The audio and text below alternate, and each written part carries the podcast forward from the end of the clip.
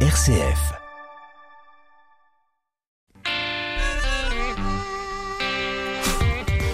Bonsoir et bienvenue à toutes et à tous dans le 18-19 régional. Et c'est l'annonce de la journée. Le Vatican a publié ce midi le décret signé donc par le pape François reconnaissant Saint-Irénée de Lyon comme docteur de l'unité. Une annonce qui était très attendue, notamment par nos deux invités. Et nous allons en parler avec eux tout à l'heure dans une dizaine de minutes. Et puis nous prendrons la direction de la Savoie pour notre feuilleton de la semaine à 18h50. L'occasion de la grande course de la grande Odyssée Savoie-Mont-Blanc. Nous sommes allés à la rencontre du seul Savoyard participant à cette compétition. C'est Stéphane Lépine, musher aguerri. Il a terminé sixième de cette course, mais nous l'avions rencontré donc avant la course. C'est son portrait que nous propose tout à l'heure Charlotte Rouillet dans le dernier épisode du feuilleton. Et puis votre rendez-vous d'actualité, c'est à 18h30 en compagnie de Charlotte Mongibaud. Bonsoir Charlotte. Bonsoir Quentin, bonsoir à toutes et à tous. Quels sont les titres de l'actualité ce soir? Il faudra être complètement vacciné ou guéri du Covid pour continuer à aller au cinéma au restaurant, prendre le TGV. Le pass vaccinal entre en vigueur ce lundi. Deux dames qui patinent sur un lac gelé dans l'un, un groupe de conscrits en Isère. Des dizaines de milliers de photos du début du siècle viennent d'être numérisées. Un petit trésor à la une de notre journal. Et puis top départ ce week-end de la Coupe du Monde de Télémark en Haute-Savoie. Une discipline ancestrale du ski dont on parlera. Votre météo demain, elle hésite entre des éclaircies et des nuages. Merci beaucoup Charlotte et on vous retrouve donc tout à l'heure à 18h30 pour le journal. Et dans 5 minutes, nous allons découvrir un patrimoine de notre, région, pardon, patrimoine religieux, la chapelle Saint-Roch de Montbonnet, située sur la commune de Bins. Ce sera tout à l'heure dans 5 minutes. Mais avant cela, c'est l'heure du clin d'œil positif du jour nous allons prendre la direction de la montagne. 18-19, une émission présentée par Corentin Dubois. Et pour notre clin d'œil positif de la semaine, direction le Puy de Dôme et Adrien Barrault est avec nous, journaliste pour RCF Puy de Dôme. Bonsoir Adrien. Bonsoir Corentin, bonsoir à tous. Et Adrien, une fois n'est pas coutume, toute l'équipe de RCF Puy de Dôme s'est rendue à la montagne. Et oui Corentin, on passe la journée ici pour valoriser ce territoire qu'est le Sancy et aussi fêter le retour du ski et la réouverture des remontées mécaniques. Et justement Adrien, vous êtes allé euh, tester un petit peu les pistes. Ah, j'avoue, que j'en mourrais d'envie. Du coup, ce matin, j'ai enfilé les skis pour prendre un peu l'ambiance de la station. Bon, il faut le dire déjà, aujourd'hui, en tout cas ce matin, euh, il faisait froid, le vent tournait beaucoup et le brouillard était là. Écoutez plutôt avec le vent que vous entendez souffler sûrement. Euh, le télésiège bouge pas mal, surtout quand on est seul dedans. Du coup, voilà, ça balance pas mal là-haut, mais voilà, le paysage est assez énigmatique. Tous ces arbres enneigés euh, et, tout embrumé, mais ma foi, ça fait très plaisir de retrouver les pistes. D'autant que j'ai déjà testé, la neige est très bonne. Justement, je vais vous emmener avec moi, on va tester tout ça. Il fallait le voir, on était presque dans un paysage de film euh, qui fait peur, on n'y voyait pas grand chose, mais à ma grande surprise, la neige est effectivement de super qualité. Et donc vous avez dévalé les pistes alors pas que moi, au fil de la matinée, les télésièges se sont remplis et j'étais moins seul. Voilà, je suis sur euh, les pistes. Euh, j'ai pris une rouge là, c'était super sympa. La neige est bonne, ça, glisse bien. Puis bon, c'est aussi très plaisant de, revoir du monde on croise des, écoles de ski malgré le temps. Euh, les gens sont, sont quand même là en ce, vendredi euh, matin, en fin de matinée. ça skie pas mal, les gens commencent à arriver. Voilà, je vois des, gens qui font des, des touchous devant moi pour prendre un, peu de vitesse. Et on l'aura compris, l'ambiance est, plutôt plaisante. Hein. C'est exactement ça, le plaisir d'être là prédomine. Il y a ce côté privilégié d'être présent après deux saisons sans ski. D'ailleurs, en bas de la station, ça s'est animé de plus en plus. Et me voilà arrivé en bas, ça y est. Euh, vous entendez peut-être un peu de musique à côté de moi. Il y a un restaurant euh, qui, en, diffuse.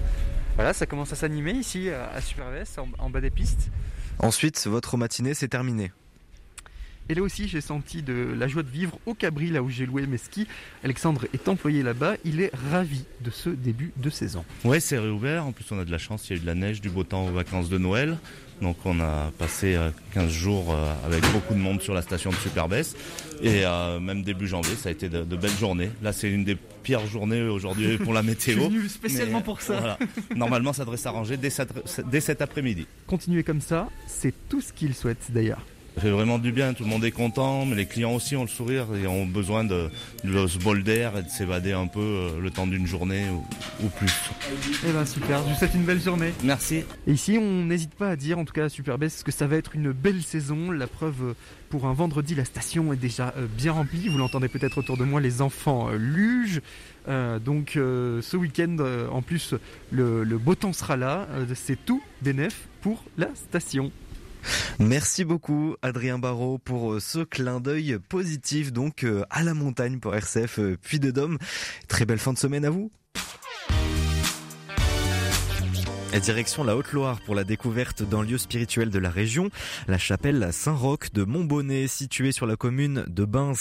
Construite au XIe siècle et initialement dédiée à Saint-Jacques, elle a pris le nom de Saint-Roch au XVIIe siècle. Ginette Experton et Yvonne Brunel de l'association Les Amis de Saint-Roch nous font découvrir le site aux côtés du père Jean-Pierre de Bar, curé de la paroisse. On y tient quand même, c'est un, oui, vraiment, pour nous, c'est la chapelle de Montbonnet, voilà. L'église de Bain, c'est bien, mais notre chapelle, nous y tenons. Voilà.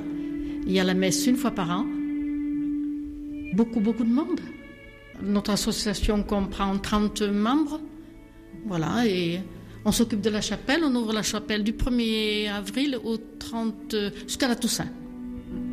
Chacun à notre tour mais uniquement les membres du village. Ça fait aussi un lien, la chapelle, dans le village, parce que l'association, en se réunissant, on a pris l'initiative de faire chaque année un repas de village. Et on est quand même une centaine de personnes au village. Donc ça fait un beau rassemblement et ce repas a lieu sous chapiteau auprès de la maison d'assemblée qui là aussi est un bien de section et qui a aussi été construit par les habitants du village il y a très longtemps. Et cette maison d'assemblée était faite pour accueillir euh, ce qu'on appelait la béate, donc euh, une jeune fille qui était euh, ni mi-laïque, mi-religieuse et qui faisait pas mal d'éducation aux enfants, notamment le catéchisme, et puis elle leur apprenait à faire des petites choses. quoi. Aujourd'hui, c'est l'une des chapelles sur la Haute-Loire, peut-être les, des petites chapelles les mieux conservées aussi Oui, il y en a une très belle aussi de Saint-Roch, après Sog, vers le domaine du Sauvage.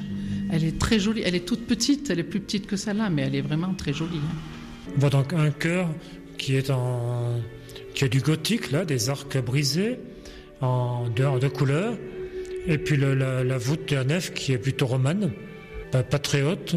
On y rentre une petite centaine de personnes à peine, et avec la table de communion en bois, les statues de chaque côté, et dans le cœur donc euh, Saint Jacques et Marie, la Vierge Marie à l'enfant. Moi, j'y mets deux aspects. C'est que c'est la vie du village, c'est leur identité, parce que depuis longtemps, ils se sont attachés à ça, c'est leur lieu de pèlerinage et leur lieu de, vie, quoi. Et puis depuis quelque temps, il y a le pèlerinage Saint-Jacques qui a valorisé la chapelle, puisque les pèlerins y passent. Donc maintenant aussi, il y a beaucoup de pèlerins de Saint-Jacques qui s'arrêtent. On leur permet de noter des intentions de prière, et au moins une fois par an, on évoque ces intentions de prière que les pèlerins peuvent déposer. Donc ça fait deux choses, l'identité des gens du village et puis un lieu important sur le chemin de Saint-Jacques. C'est intéressant ce que vous dites parce que c'est sûr que Bain c'est une commune incontournable pour le passage du Saint-Jacques et on voit ici régulièrement euh, les randonneurs viennent faire, enfin les pèlerins viennent faire une halte ici. Il y en a même qui y dorment des fois. C'est rare parce qu'on n'y tient pas trop, euh, mais bon, quand il fait très mauvais, on accepte. Le monde entier est représenté grâce au petit euh, livre d'or qu'on tient à disposition pour euh, soit les intentions, un petit mot tout simple, peu importe. Vous avez pu avoir de belles surprises en le parcourant ce, livre Il y a des gens qui viennent vraiment de très loin On peut évoquer quelques intentions en parcourant rapidement. Je veux cette situation de cette dame qui dit j'ai 35 ans, je fais la route aujourd'hui, j'ai fait des petits, des petits pas.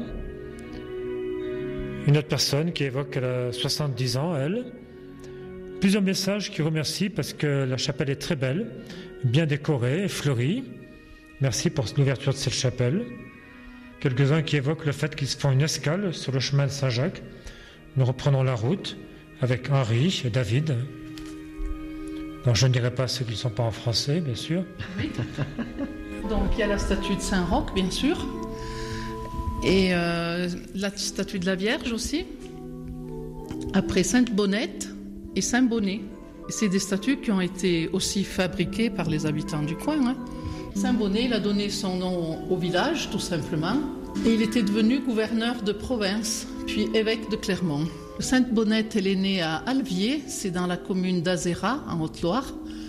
Elle était gardienne d'oie et en allant prier sur le tombeau de Saint-Julien de Brioude, elle a aperçu les Normands qui remontaient de l'Allier.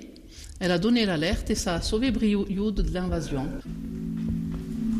Avant, quand les gens du village décédaient, on venait sonner à la chapelle matin et soir.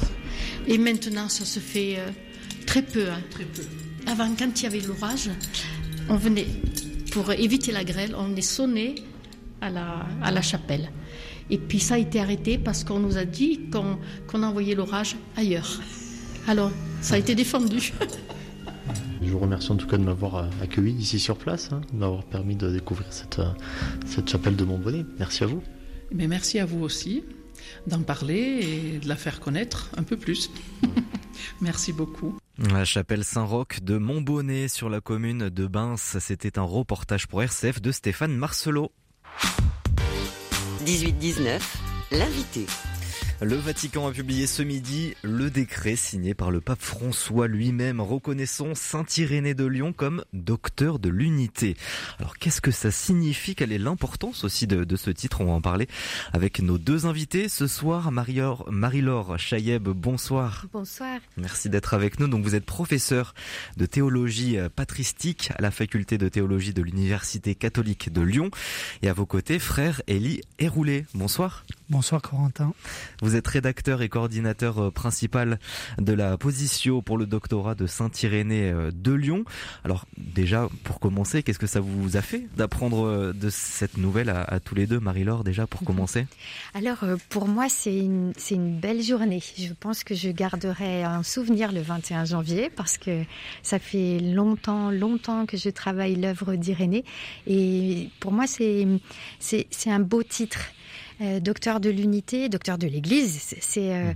c'est un titre qui va permettre de remettre euh, Irénée un peu en valeur et puis de nous permettre aussi de, de le faire découvrir au plus grand nombre parce qu'il sera porté un peu par l'actualité. Et du coup, c'est une excellente nouvelle pour le faire connaître. Et à vous, qu'est-ce que ça vous fait, frère Élie Héroulé?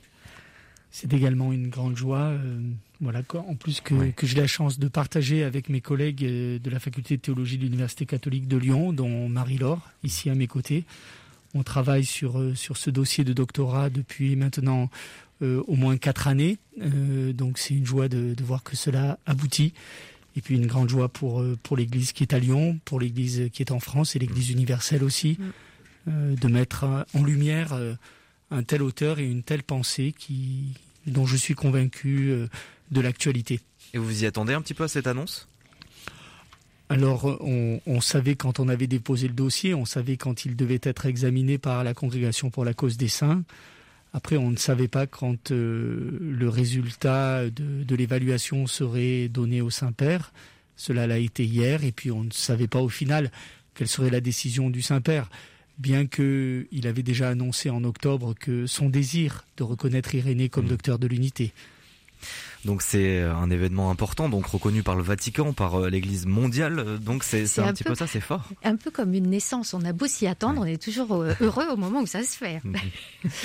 donc cette reconnaissance de l'Église mondiale finalement, parce que là c'est le pape François lui-même qui euh, qui a, passé ce décret, ça marque l'importance de, de ce titre. Bah, disons qu'un docteur de l'Église est un saint ou une sainte dont l'Église reconnaît l'éminence euh, de la pensée théologique et mmh. spirituelle euh, et la considère comme ayant enrichi significativement euh, la tradition de la foi, la tradition spirituelle. donc voilà, c'est une vraiment c'est un titre très important. Et on va l'expliquer un, petit peu, mais j'aimerais parler de cette rareté puisqu'il n'a pas beaucoup de docteurs de l'Église, Marie-Laure Oui, c'est vrai. Alors, on connaît des docteurs de l'Église, et ça correspond toujours, un peu comme, comme pour Irénée, à un long processus de reconnaissance. Ce qui fait que dans l'Église universelle, Irénée n'est que, en quelque sorte, le 37e. C'est une liste assez, assez brève, finalement. Donc, euh, parmi les pères de l'Église il y en a. Donc euh, oui, la, distinction entre docteur et père de l'Église. Euh, dans, les, dans la liste des docteurs de l'Église, donc qui euh, témoignent d'une théologie éminente, originale, pertinente à connaître, la, la, moitié à peu près sont des pères de l'Église, c'est-à-dire des auteurs de l'Antiquité. Donc Irénée, du coup, fait partie des pères de l'Église qui sont aussi reconnus comme docteurs. Et alors, docteur, qu'est-ce que ça représente vraiment? Est-ce que vous pouvez nous, nous expliquer, Elie Rioulé? Eh bien, euh, c'est voilà, c'est ce que je disais. C'est en fait, c'est un titre qui, qui vient attester l'originalité, la pertinence, l'excellence euh, de la pensée, de la réflexion théologique et spirituelle d'un auteur. Euh, voilà, que l'Église veut mettre particulièrement en valeur parce qu'elle croit, voilà non seulement, j'allais dire, à, l'excellence de cette pensée, hein, je me répète, mais aussi à son rayonnement qui, dépasse le contexte euh, du vécu euh, de l'auteur. Mmh. Avec ce titre spécial de docteur de l'unité, c'est une particularité importante aussi à, prendre en compte? Oui, c'est quelque chose de très rare que voilà que, l'Église euh, vienne ajouter un qualificatif au titre de docteur. On connaît euh, Saint Augustin comme docteur de la charité ou docteur de la grâce, mais que dans une reconnaissance euh, tout de suite, euh, le, titre de docteur soit qualifié d'un terme, c'est très rare. Alors ici, cela manifeste que la notion d'unité est un peu l'harmonique fondamentale de toute la pensée théologique et spirituelle d'Irénée de Lyon. Hmm qui on rappelle était évêque euh, de Lyon. On, parlera un petit peu plus de lui, euh, plus particulièrement tout à l'heure de sa pensée euh, également. Pourquoi d'abord avoir recherché aussi à reconnaître Saint-Irénée, docteur de l'Église Vous l'avez dit, vous avez travaillé quatre ans sur sur ce dossier. Pourquoi vous avez mené ce, projet? Pourquoi était-ce important pour vous? En fait, tout simplement, la demande vient au départ du, du, cardinal Barbarin, qui avait cette conviction euh, voilà, que Irénée méritait ce titre, et particulièrement celui de docteur de l'unité. Et puis, euh, donc, euh, pour mener une cause doctorale, il y a besoin d'un postulateur, c'est-à-dire de quelqu'un qui, à Rome, vient, voilà, soit délégué de l'évêque pour postuler la cause auprès de la congrégation pour la cause des saints. Et donc, ce postulateur, voilà, a estimé pour lui nécessaire, voilà, d'être accompagné, disons, de d'un spécialiste de la théologie des pères de l'Église, c'est-à-dire grosso modo des huit premiers siècles. Et donc la demande m'a été adressée euh, pour savoir si j'étais intéressé par cela. Alors euh, aimant particulièrement Irénée, puisque étonnamment c'est l'auteur que j'ai, l'auteur des pères de l'Église que j'ai lu le, premier. Euh, du coup, je me suis mis à la tâche. Je n'ai pas voulu le faire seul pour plusieurs raisons, parce que c'est une tâche qui est très importante. Donc il faut toujours s'entourer de gens qualifiés. Euh, j'avais la chance d'avoir notamment euh, voilà Marie Chaïeb à mes côtés à, l'Université catholique de Lyon, qui travaille sur Irénée depuis presque 30 ans maintenant, donc elle le connaît très très très bien. Et puis je me suis entouré d'autres grands spécialistes euh, voilà d'Irénée de Lyon pour mener à bien cette la rédaction de, de, ce dossier pour mmh. postuler la cause d'Irénée Docteur. Marie-Laure, vous, euh, en tant que professeur donc de théologie euh, patristique, patristique d'ailleurs, est-ce que vous pouvez expliquer euh, Oui, c'est la théologie des pères de l'Église. Hmm. C'est un gros mot. Quel, travail vous avez fourni justement pour pour monter ce dossier aussi en, compagnie d'Élie? Alors, je suis arrivée à Lyon lors de l'année Saint-Irénée. Euh, donc l'année 2020 qui avait euh, qui foisonnait de plein d'idées euh, pour des manifestations, des des colloques, des rencontres, des cours, des conférences autour d'Irénée pour le faire connaître. Et donc j'ai participé activement à tout ça, à tout ça et dans une grande joie parce que je, c'est un enfin c'était très très porteur. à l'intérieur de la position, il y a une chose importante, c'est de montrer le rayonnement de la théologie d'un père, enfin là en l'occurrence d'Irénée, pour pour l'Église universelle. Et ça se montre d'une façon assez technique et un peu sèche, mais mon travail de fourmi a donné des fruits, donc en faisant une immense bibliographie des études sur Irénée. Et c'est assez, euh, enfin c'est un peu rébarbatif parfois, mais c'est vrai qu'on s'aperçoit qu'il y a des gens qui écrivent des études, qui approfondissent son, son, sa théologie depuis, alors là, la bibliographie que, que j'ai pu établir, elle, elle, remonte aux années 1840-1850. Et on a on atteint pratiquement les. Là, là, je suis à 92 pages, je crois. 92 pages de références bibliographiques, c'est-à-dire d'études dans toutes les langues.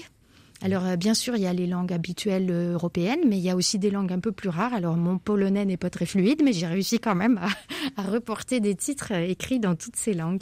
On va continuer de parler de votre travail dans une dizaine de minutes et on va parler un peu plus de Saint-Irénée juste après le journal régional. Démarrez le week-end du bon pied avec la matinale RCF. Dès 6h30, Delphine Krizanovka vous propose de réveiller votre matinée avec de l'info, des temps forts spirituels et des chroniques culturelles pour écouter la vie du bon côté. La matinale du week-end, dès 6h30 sur RCF, sur le site rcf.fr et l'application RCF. C'est l'heure du journal régional présenté par Charlotte Mongibaud. Bonsoir Charlotte. Bonsoir Corentin, bonsoir à toutes et à tous. À la une, le pass vaccinal qui entre en vigueur ce lundi. Il faudra être complètement vacciné ou guéri du Covid pour continuer à aller au cinéma, au restaurant, prendre le TGV. Précision dans ce journal. On parlera aussi d'un petit trésor. 35 000 photos du début du siècle en Isère, dans l'Ain ou en Savoie viennent d'être numérisées. Et puis top départ ce week-end de la Coupe du Monde de Télémarque en Haute-Savoie, une discipline en du ski, mais toujours pas olympique. Et enfin ce week-end, de la météo, des éclaircies, mais aussi beaucoup de vent et de nuages. Mais d'abord, Charlotte, cette nouvelle affaire qui secoue l'église catholique de Lyon.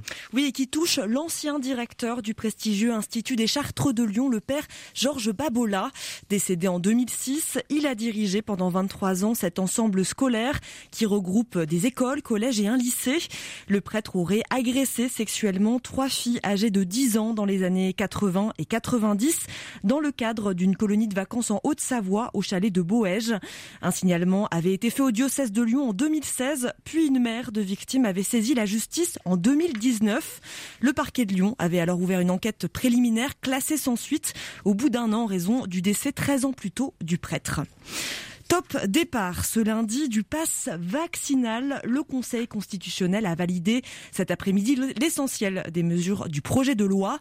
Ce sésame devient donc indispensable pour aller au restaurant, à la piscine ou encore prendre le TGV. À noter que les visites dans les hôpitaux, maisons de retraite restent accessibles avec un test PCR.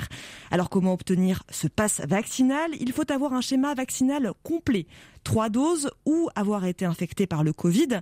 Mais dans ce cas-là, votre passe dure seulement six mois, puisqu'avoir été contaminé ne compte pas comme une dose de vaccin, contrairement à ce qui avait été dit par le gouvernement. Alors que faire, Cédric Bonnefoy? Si vous avez reçu vos deux doses de vaccin et que vous avez ensuite contracté le virus, vous devrez quand même faire votre rappel vaccinal 5 mois, non pas après la deuxième dose, mais bien 5 mois après votre infection, et cela peu importe le vaccin que vous avez reçu. L'Agence régionale de santé de Haute-Loire nous a fourni des documents concernant les autres situations. Par exemple, si vous avez été testé positif après votre première dose, vous avez votre passe, mais pour le conserver, vous devrez faire votre dose de rappel 5 mois après l'infection. Dans le cas où vous avez été infecté avant de recevoir votre première dose, vous devrez faire votre rappel 5 mois après votre première injection, sauf, et c'est là qu'il y a une petite subtilité, pour les personnes infectées puis vaccinées avec le vaccin Johnson, votre dose de rappel était réalisée un mois après votre première dose pour bénéficier encore de votre passe. Attention, l'Agence régionale de santé de Haute-Loire rappelle que les délais annoncés sont susceptibles d'être modifiés. Et le pass restera sanitaire pour les 12-15 ans. La dose de rappel sera accessible aux 12-17 ans dès lundi, mais ne sera pas obligatoire. La vaccination des plus petits, des 5-11 ans, a du mal à décoller. Seulement 3% de cette tranche d'âge a reçu une piqûre. Le Premier ministre hier soir a annoncé vouloir accélérer cette vaccination en autorisant les pharmaciens et les infirmiers à la réaliser. Elle était jusqu'alors euh, autorisée depuis le 5 janvier dans les cabinets de médecins généralistes, pédiatres et dans seulement 350 centres de vaccination répartis sur tout le territoire, comme à Cap-Péria en Haute-Savoie, l'un des cinq centres du département. Un reportage de Vanessa Sanson. Âgé de 7 ans, Thomas n'a pas peur de la piqûre, il était même impatient de se faire vacciner. Vu euh, qu'à l'école, euh, il y a beaucoup de gens qui ont Covid, bah, je me fais vacciner comme ça, heureusement. Moi, j'aurais peut-être pas le Covid. Pour sa maman, le vaccin, c'est un soulagement. Je suis soulagée qu'il puisse être vacciné parce que, euh, voilà, si ça évite les risques de maladies graves hein, et de transmission grave, voilà, si ça peut faciliter la vie à l'école aussi, ça sera bien. Ici, pas de décoration austère, mais des distractions pour les enfants. Objectif rassurer. Thomas Vincent, coordinateur référent du centre. On a un espace dédié aux enfants avec des, euh, des affiches dédiées aux enfants qui viennent d'un cinéma, qui nous ont été données gracieusement et qui nous ont permis de faire tout un affichage au sein de l'espace. Après, les enfants pourront y venir ici, ils pourront dessiner pendant la phase d'attente pour se faire euh, enregistrer sur Amélie. Quatre personnes sont chargées de l'accueil des enfants, quatre lignes de vaccination ouvertes. Depuis une semaine, cet espace a trouvé son rythme de croisière. Karine Piqueda, adjointe à la santé pour la municipalité d'Annecy. On a commencé sur 30 euh, places par jour, 30 places le mercredi, 30 places le samedi. Aujourd'hui, on est monté à 50 parce qu'en fait, euh, il y a de la demande. Euh, il y a des quelques personnes qui viennent sans rendez-vous. On essaye de les accepter. Seuls 5 centres sont habilités à vacciner les 5-11 ans en Haute-Savoie. Cette maman a fait une heure de route pour faire vacciner son enfant de 10 ans. On n'a pas de centre Covid enfant à côté de chez nous, donc on est obligé d'aller loin. Mais c'est vrai qu'on a attendu beaucoup. On a tous les jours, on regardait, on regardait, on regardait pour avoir un créneau.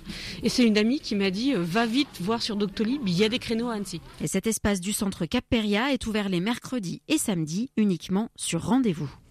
L'accès à la santé, sujet fer de lance de la visite de Valérie Pécresse en Haute-Loire.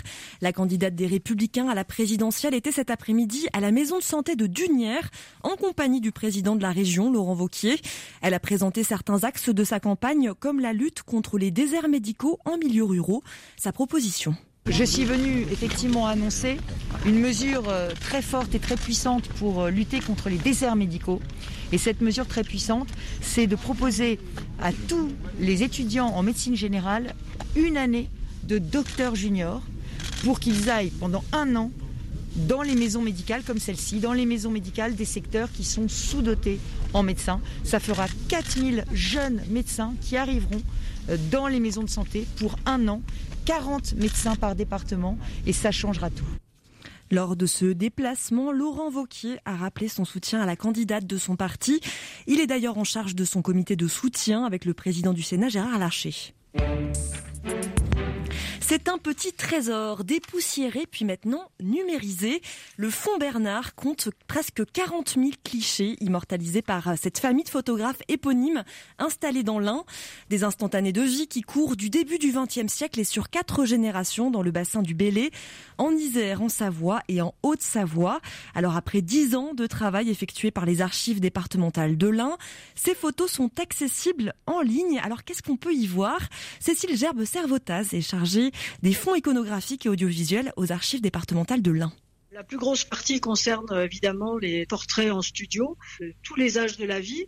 Par exemple, on peut retrouver dans ce fonds une personne, un bébé, plus tard enfant, peut-être retrouver cette personne euh, pour son mariage, etc. Tous les âges de la vie, y compris les post-mortem, qui étaient très populaires à l'époque. Donc les portraits studio, mais on a également des événements et des manifestations à l'extérieur, comme les cavalcades, qui étaient très présentes euh, au début du siècle. On a des fêtes sportives, on a des scènes de la vie, deux dames par exemple qui patinent sur un lac gelé, on a des groupes d'enfants dans les écoles, on a des équipes euh, sportives, on a également tous les groupes de conscrits, on a les pièces de théâtre, les familles des personnes photographiées qui estiment que la numérisation porte atteinte à leur vie privée peuvent demander le retrait des photos les, les concernant auprès des archives et un fonds du même genre acquis par le département en 2017 qui concerne Bourg-en-Bresse cette fois fera lui aussi l'objet d'une numérisation. Il est au stade du nettoyage et du conditionnement. On continue notre saut dans l'histoire avec le télémarque, cette discipline ancestrale du ski né en Norvège au 19e siècle. La Coupe du monde de télémarque débute ce week-end en Haute-Savoie sur la piste de la Petite Épaule à Saint-Nicolas-de-Véros. Après deux ans de report à cause du Covid-19, Alors si vous ne connaissez pas encore le télémarque, c'est un condensé de ski alpin et de ski nordique, une discipline qui est assez spectaculaire et pourtant le télémarque n'est pas olympique malgré toutes les tentatives d'intégrer le circuit pour Pékin 2022. Seuls les Jeux olympiques pourront faire rentrer le télémarque dans une nouvelle dimension selon l'entraîneur de l'équipe de France, Antoine Bouvier pour l'instant, c'est comme ça et, euh, et on espère que un jour on sera, on aura la chance d'être olympique parce que c'est vrai que c'est surtout en tant que sportif, c'est un rêve quoi et, et voilà, ils méritent aussi d'être reconnus euh, à, à, leur juste titre. C'est sûr que le sport continue à se développer, il faut avoir un maximum de pays, un maximum de de structure nationale pour que le sport puisse euh, rentrer aux Jeux Olympiques. En tout cas, il y a aussi beaucoup de entre guillemets de lobbying à faire, de voilà, de de, de se montrer, d'avoir aussi euh, peut-être un, des investisseurs derrière. Et donc tout ça, c'est à construire et, et, on espère que ça que ça passera un jour. Début des épreuves lundi et mardi à Saint-Gervais. On reste sur les pistes avec le speed riding qui fête demain son 20e anniversaire à Valfréjus en Savoie, une discipline qui mêle le vol et la glisse, née dans cette station savoyarde sur une idée un peu loufoque de Franck Coupa. On est des parapentistes, on voulait voler, puis euh, ça volait pas, il y avait trop de vent. Frédéric Fulin était déjà champion de parachutisme à cette époque-là, avec des petites voiles très rapides. C'est lui qui a eu l'idée de dire, ben, les gars, si on essayait de prendre ma petite voile de saut d'avion, de la greffer sur un harnais de parapente, une paire de skis, et on essaye. C'est lui qui en a eu l'idée, et puis après, ben, si tu le fais, je le fais. Et puis on a commencé à être deux, trois, quatre, et puis petit à petit, on s'est, on a formé un petit groupe il n'y avait pas de nom encore sur la discipline. Très vite, euh, on était un petit groupe qui s'est agrandi de plus en plus. Nous, on trouvait ça bien. Tout le monde pensait ça débile, mais nous, on trouvait ça chouette. Et puis un jour, en 2006, euh, la Fédération française de volleyball s'y intéressait, parce qu'il y avait de plus en plus de gens.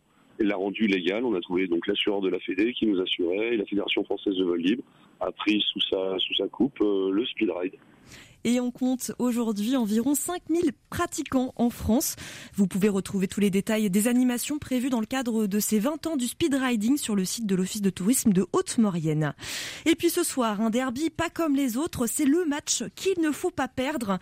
Lyon reçoit Saint-Etienne au Groupama Stadium à 21h pour cette 22e journée de Ligue 1 de football.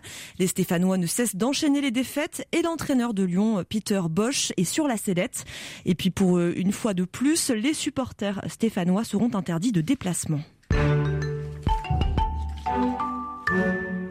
Courons-nous droit ce week-end côté euh, météo, Charlotte? Un temps incertain entre éclaircies, nuages et vent. Demain matin, on se réveille la tête sous les nuages à Lyon, Clermont-Ferrand et Valence. Quelques rayons de soleil sur les pays de Savoie. Le mercure affichera moins 3 à Saint-Etienne, moins à Bourgoin-Jallieu, moins 2 à Annecy, 2 à Lyon. L'après-midi, les températures se réchauffent doucement avec 2 petits degrés au Puy-en-Velay, 3 à Roanne, 4 à Chambéry, 4 à Moulins, 5 à Lyon et 5 degrés à Privas. Il fera même 9 degrés dans le sud de l'Ardèche à Sablières. La nuit de samedi à dimanche sera particulièrement brumeuse, alors attention si vous prenez la route. Et puis dimanche, le soleil va essayer de gagner un peu de place dans le ciel rhône-alpin. Après la grisaille prévue dimanche matin, le soleil réchauffera votre après-midi en Haute-Loire, en Drôme-Ardèche ou encore dans le Puy-de-Dôme, Corentin. Merci beaucoup Charlotte. Et on vous retrouve bien sûr dès lundi pour l'actualité régionale, toujours à 18h30. Retour avec euh, nos deux invités dans un petit instant avec euh, cette nouvelle, le deuxième évêque de Lyon au deuxième siècle, Saint Irénée, qui est désormais docteur de l'Église, docteur de l'unité. Au pied de la lettre vous invite à des rencontres qui éclairent le monde d'aujourd'hui. Des auteurs qui font l'actualité littéraire présentent leurs livres et nous font découvrir leur univers ainsi que leur personnalité. Au pied de la lettre, le grand magazine littéraire présenté par Christophe Héningue, c'est chaque vendredi à 21h. 18-19, l'invité. Et nos invités aujourd'hui, puisqu'il y en a deux en, studio, Marie-Laure Chailleb, professeure de théologie patristique à la faculté de théologie de l'Université catholique de Lyon. Et à vos côtés, frère Élie Héroulé, rédacteur et coordinateur principal de la position pour le doctorat de Saint-Irénée de Lyon. Saint-Irénée de Lyon, donc évêque de Lyon, deuxième évêque de Lyon, qui a été officiellement aujourd'hui par un décret du Vatican, décret signé par le pape François, reconnu docteur de l'unité. Donc une nouvelle très importante, une nouvelle qui était très attendue aussi. On disait quatre ans de, travail sur euh, ce dossier-là. Euh, dans ce dossier concrètement, qu'est-ce qu'il fallait euh, monter, qu'est-ce qu'il fallait montrer aussi au Vatican pour pour obtenir ce titre aujourd'hui de docteur de l'unité? Eh Il fallait montrer deux choses. tout d'abord, l'excellence et la pertinence de la pensée d'Irénée du point de vue théologique, c'est-à-dire dans sa manière d'exprimer les mystères de la foi. Euh, et puis euh, en montrer le rayonnement euh, à travers les siècles. Donc Irénée est mort en 202. Donc depuis cette date, montrer le rayonnement de la, de la pensée d'Irénée, le rayonnement de sa figure à travers les siècles jusqu'à aujourd'hui. Et pourquoi à tous les deux, puisque vous êtes tous les deux des, spécialistes maintenant de, Saint-Irénée. Pourquoi euh, sa personnalité, ses écrits, ses euh, idéologies aussi vous ont euh, touché particulièrement tous les deux? D'abord Marie-Laure Chayeb peut-être alors, je veux bien rebondir sur le mot que vous avez employé parce qu'on ne trouve pas trace chez Irénée d'idéologie. Hmm. c'est un, c'est un transmetteur de la foi qui met au cœur de sa vie l'annonce de l'évangile. Et comme il était l'épiscope de, la communauté chrétienne de Lyon, c'est l'ancien nom pour dire évêque, hein, c'est celui qui veille sur la communauté. Il a senti qu'il y avait un gros danger. Et c'était euh, dans cette période, donc la deuxième moitié du deuxième siècle, le danger des courants gnostiques. Donc, ils sont des gens en fait qui, euh, on, en, croise encore aujourd'hui, hein, des gens qui se complaisent un peu dans ce qui est euh, complexe, parce que ça leur permet d'avoir euh, la main mise en fait d'une façon élitiste sur une doctrine qui euh, qui sauve parce que parce qu'elle est liée à une connaissance. Savoir, c'est être sauvé. Et en fait, c'est un danger qui, qui, qui, rejaillit à, toutes les époques. Hein. Et, cette, euh, cette façon de, de, voir les choses résonnait mal. Irénée n'y retrouvait pas l'évangile. Et donc son souci premier, c'est pas tellement d'être contre les, courants gnostiques, mais c'est de prévenir les fidèles et de leur dire regardez ce qu'il y a vraiment dans ces doctrines gnostiques pour les prémunir et les, renforcer en quelque sorte dans leur foi pour dire ben, ça, n'est pas la peine d'aller dans ces courants déviants chercher des choses extraordinaires. Nous avons à l'intérieur du trésor de la foi des choses extraordinaires à découvrir. Et vous, euh, frère Élie Roulet? Moi, ce qui me frappe particulièrement, c'est précisément la notion d'unité dans voilà qui est un peu comme l'harmonique euh, première et fondamentale de, toute la mélodie de, sa pensée, de, sa réflexion, qui intervient à plusieurs à plusieurs niveaux. Les gnostiques, euh, euh, dans leur manière aussi d'appréhender le réel, d'appréhender le divin, d'appréhender l'homme, sont des gens qui séparent, qui divisent, qui opposent. Euh, ce sont des gens aussi qui euh, ont une vision très négative euh, du monde, de, l'univers.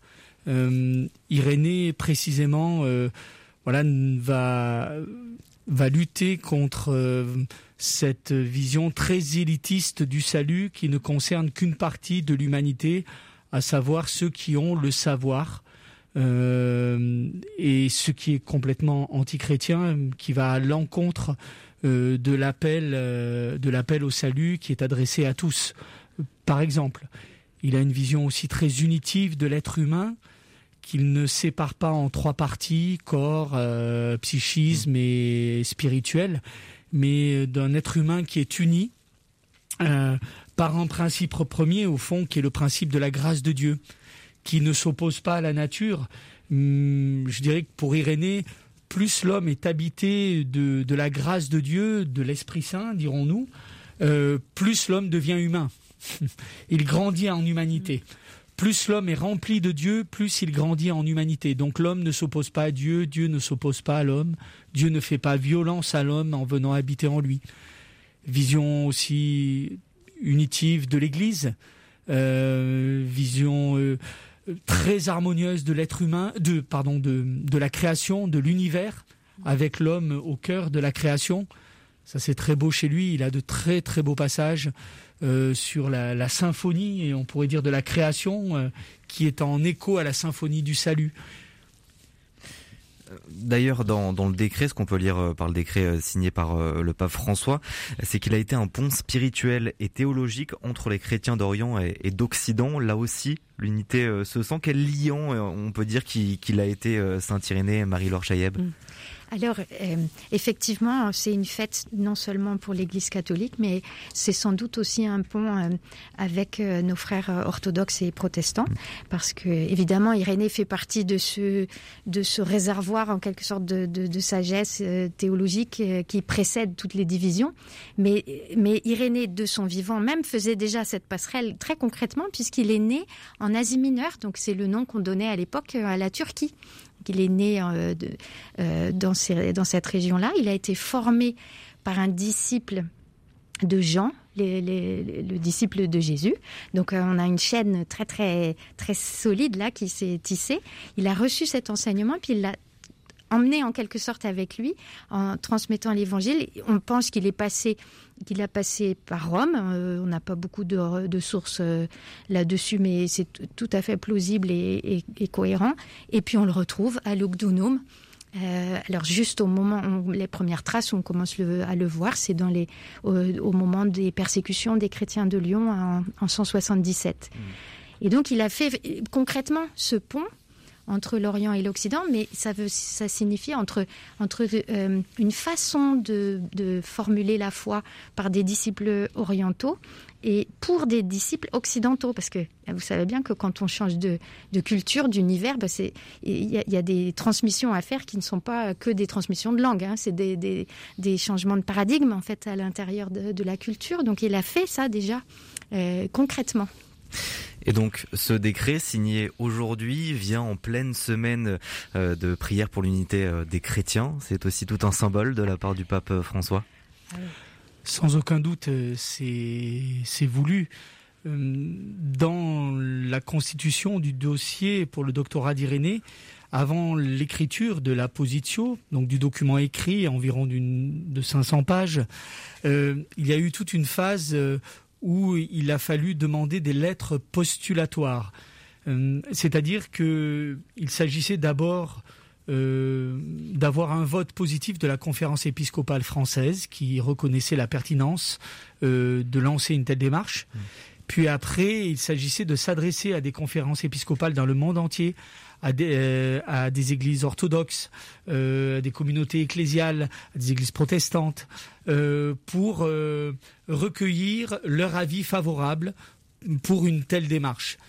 Et cela a été très émouvant pour ma part de lire les courriers reçus, que ce soit du patriarcat d'Alexandrie, des églises coptes, euh, du patriarcat œcuménique de Constantinople, euh, du patriarcat de Moscou, euh, de la conférence de la conférence œcuménique des églises, le, le Conseil œcuménique des églises, pardon, le COE, qui rassemble voilà différentes fédérations ecclésiales protestantes, voilà qui non seulement qui appuyait la démarche, mais qu'il a justifié aussi à leurs yeux.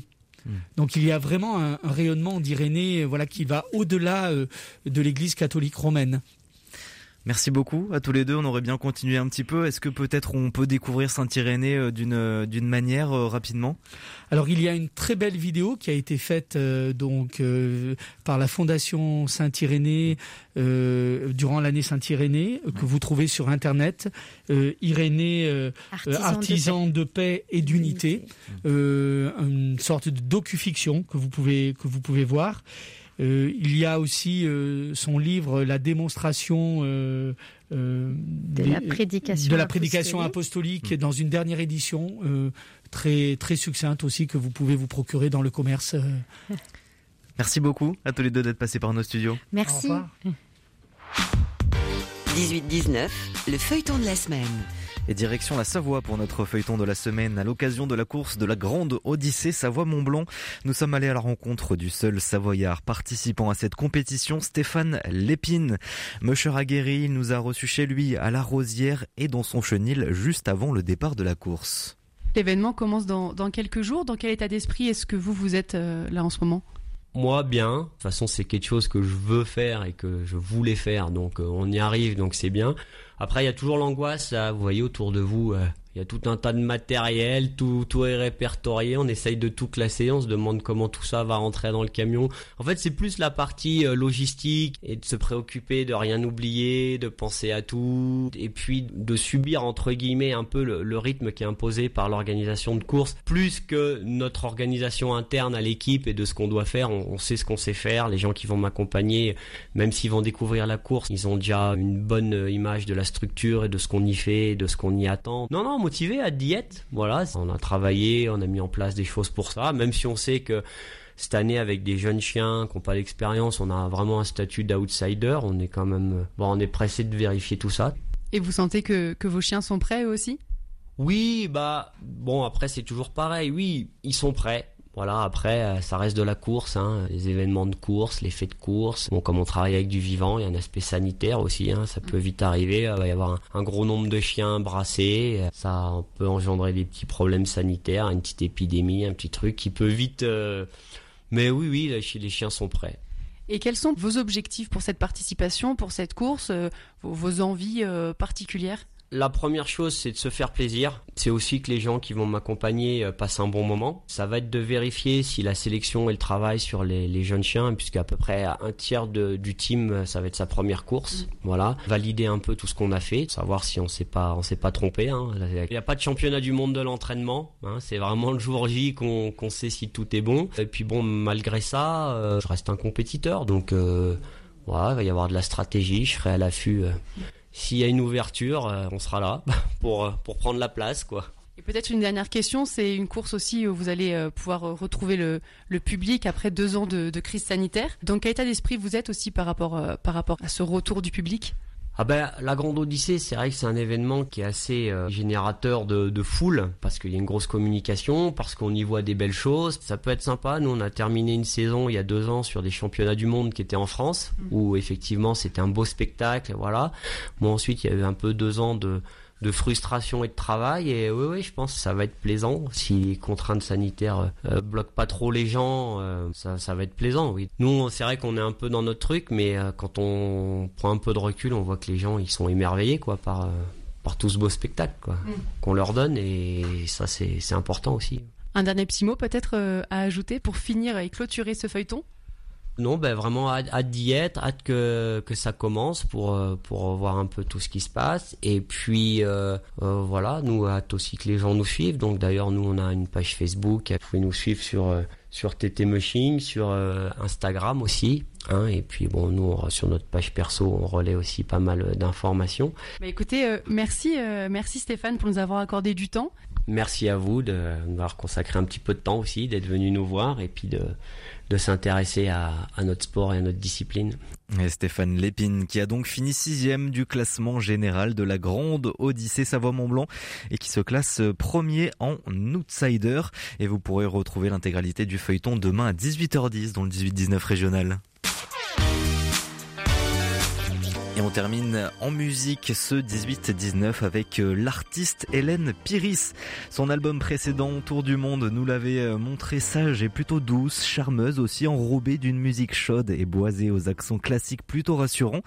Mais ça, c'était avant. Avant qu'elle ne décide de mettre son humour décapant au service de nouveaux textes bien plus incisifs. L'injustice, la précarité, le patriarcat, la course sans fin de l'ultra-libéralisme. Tout le monde en prend pour son grade. La dromoise Hélène Hélène sera ce soir sur la scène du café associatif Si les vaches avaient des ailes. Ça se passe à Rompont, en centre-Ardèche, et on l'écoute avec son morceau Non, mais on va s'en sortir. Non, mais on va s'en sortir. Un jour.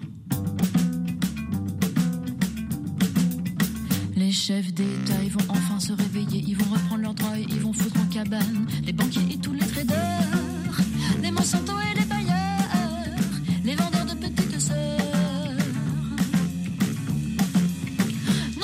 Non mais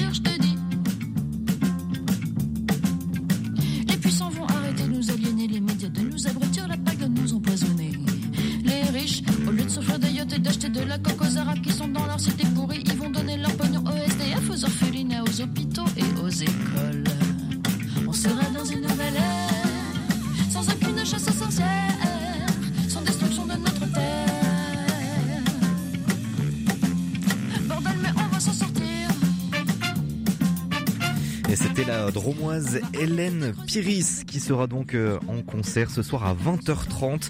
Euh, la place est à 8 euros et les réservations euh, sont conseillées, mais il faut être rapide. Hein. c'est à 20h30 à Rompont en Centre-Ardèche.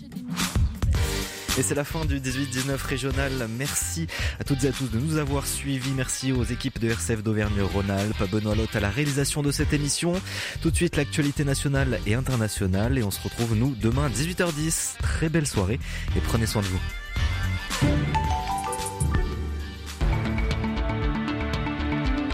Toute la semaine, suivez l'actualité internationale avec le journal de Radio Vatican. Du lundi au vendredi, la rédaction francophone vous donne rendez-vous à 8h30, 13h et 18h, ainsi que le samedi à 18h. Avec RCF et Radio Vatican, restez connectés au monde.